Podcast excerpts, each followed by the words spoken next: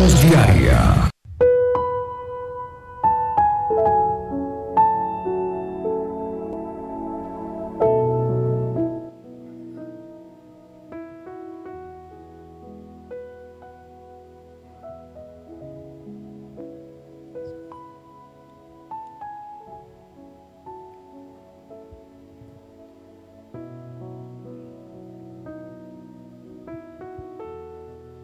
Hola, ¿qué tal? Bendecido día tengan todos ustedes. Y que el ángel de Jehová siempre acampe y te defienda a tu alrededor, porque eres un hombre y una mujer temerosa. Quisiera, como siempre, compartir contigo esta escritura que nos deja el salmista plasmado en nuestro manual de instrucciones, en la Reina Valera de 1960 la Biblia. Específicamente es el Salmo 69, capítulo 69, versículo 1, que dice así, Sálvame, oh Dios, por las aguas, porque las aguas han entrado hasta el alma. Quizás aquí el salmista estaba en un momento de angustia, ¿verdad? Y pudo encontrar o podemos encontrar nosotros también la respuesta de esta escritura a través del profeta Isaías, específicamente el capítulo 43 del versículo 2 al 5. Esto que dice así, cuando pases por las aguas, yo estaré contigo, y si por los ríos no te anegaran, cuando pases por el fuego, no te quemarás, ni la llama arderá en ti. A esta reflexión le pudiéramos colocar, sálvame, oh Dios, ¿verdad? Sálvame, oh Dios, porque las aguas, las aguas han entrado hasta el alma. El salmo de hoy es el segundo más citado por los escritores del Nuevo Testamento. Juan, Lucas, Mateo, Marco y el apóstol San Pablo usaron varias referencias de ese maravilloso poema. El salmista está en dificultades. Eso no es novedad. Los problemas siempre lo acompañan incluso en la vejez. Estaban presentes, estando tratando de destruir su fe y su confianza en Dios.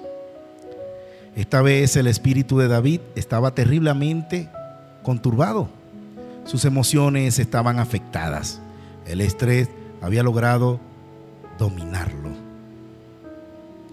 Es allí las aguas han entrado hasta el alma. Clama en busca de ayuda y el socorro divino aparece. Este salmo va más allá del libramiento del salmista. Se refiere también al libramiento de Sión en un tiempo de crisis. En realidad, los sufrimientos personales del salmista son una especie de figura de los sufrimientos colectivos de la nación. Parece que el dolor emocional de David era causado por una falsa acusación levantada contra él en el versículo 4. Expresa lo siguiente. Se han aumentado más que los cabellos de mi cabeza los que me aborrecen sin causa se han hecho poderosos mis enemigos, los que me destruyen sin tener por qué. Y he de pagar lo que robé, lo que no robé, mejor dicho.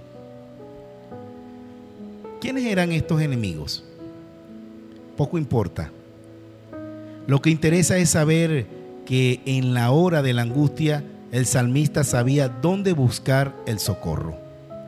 Los problemas de la vida son como aguas turbias y amenazadoras. A veces son tan torrenciales que la persona pierde hasta el deseo de seguir viviendo.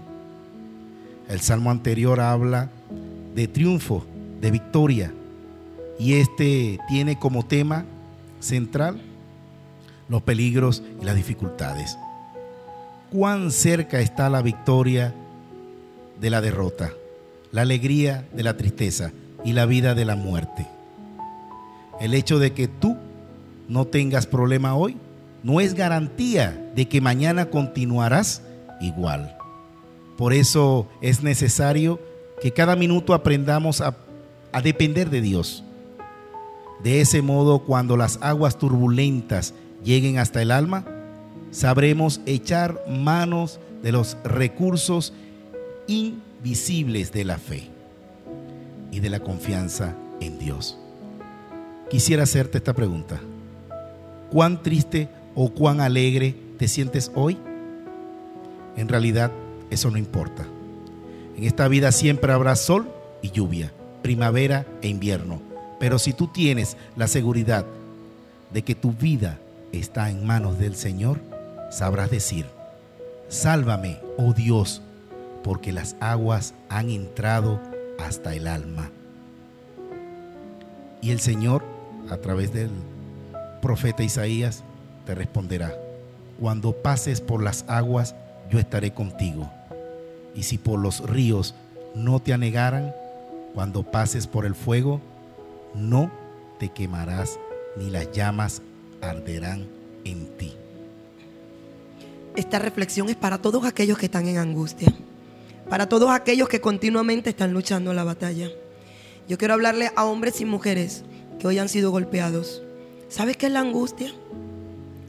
La angustia es una emoción, es un sentimiento, son pensamientos, es una condición, un comportamiento que no trae nada bueno a nuestras vidas. La angustia puede afectar la forma en que tú razonas, sientes o actúas. Pregúntate hoy en medio de tu situación, ¿por qué estás angustiado? ¿Por qué te encuentras hoy como el salmista diciendo, me hundiré en las aguas? Es porque tu razonamiento, tu mente ha olvidado algo muy importante, el ancla, la palabra, la escritura. Por eso es que cuando estés en angustia, tienes que entender claramente que la única manera de combatirla es tener la palabra. El Señor dijo que siempre debíamos guardar la palabra en el alma, en el corazón, en el pensamiento. Por nada estéis afanosos. Por nada estéis angustiados, sino que sean conocidas vuestras peticiones delante de nuestro amado Elohim, nuestro Dios en toda oración y ruego con acción de gracias. Y la paz de Dios, que sobrepasa todo entendimiento, va a guardar nuestros corazones y nuestros pensamientos en nuestro amado Yeshua, nuestro amado Jesús. Por eso estás angustiado. Porque has olvidado la palabra. Has olvidado el fundamento principal. Por eso hoy dile a tu angustia, tú te tienes que ir de mi vida, a la desesperación, a la aflicción, porque hay una palabra dada que dice que cuando yo clamo, Él me libra en mi angustia. ¿Cuál es tu tarea, tú que estás en angustia? Orar, clamar, esperar. No pierdas la fe y deja que la paz de Dios llegue a tu vida. Porque cuando estás angustiado no escuchas la voz de Dios. Cuando estás angustiado no ves la salida, así la tengas al frente. Pero cuando las aguas se calman, cuando tú lanzas el ancla, que es la escritura, aun cuando haya tormenta, tú estás seguro que tu barco no se va a romper. Que vas a pasar por las aguas y no te van a negar. Que vas a pasar por el fuego y no te vas a quemar. Que te lanzarán en medio de leones y Él enviará a su ángel para tapar su boca. Así que si estás angustiado hoy, esta palabra es para ti. Cree, permanece, proclama la palabra, lleva tus pensamientos cautivos a la obediencia y tú verás cómo vas a vencer. Abba, ayuda hoy a todos los que estén en angustia. Quebranta ahora en el nombre poderoso de Yeshua todo pensamiento que vaya contrario a tu palabra.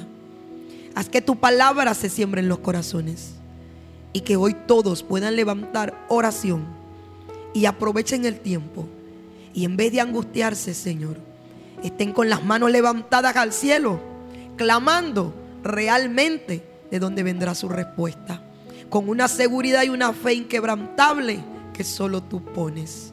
Oro para que hoy sea ese oportuno socorro. Y te doy gracias por habernos librado de la angustia, de la muerte, del pecado. Y te doy gracias por tu palabra y te pido que permanezca para siempre en nuestros corazones. En el nombre de Yeshua. Amén. Mucho chalón para tu vida y mucha bendición.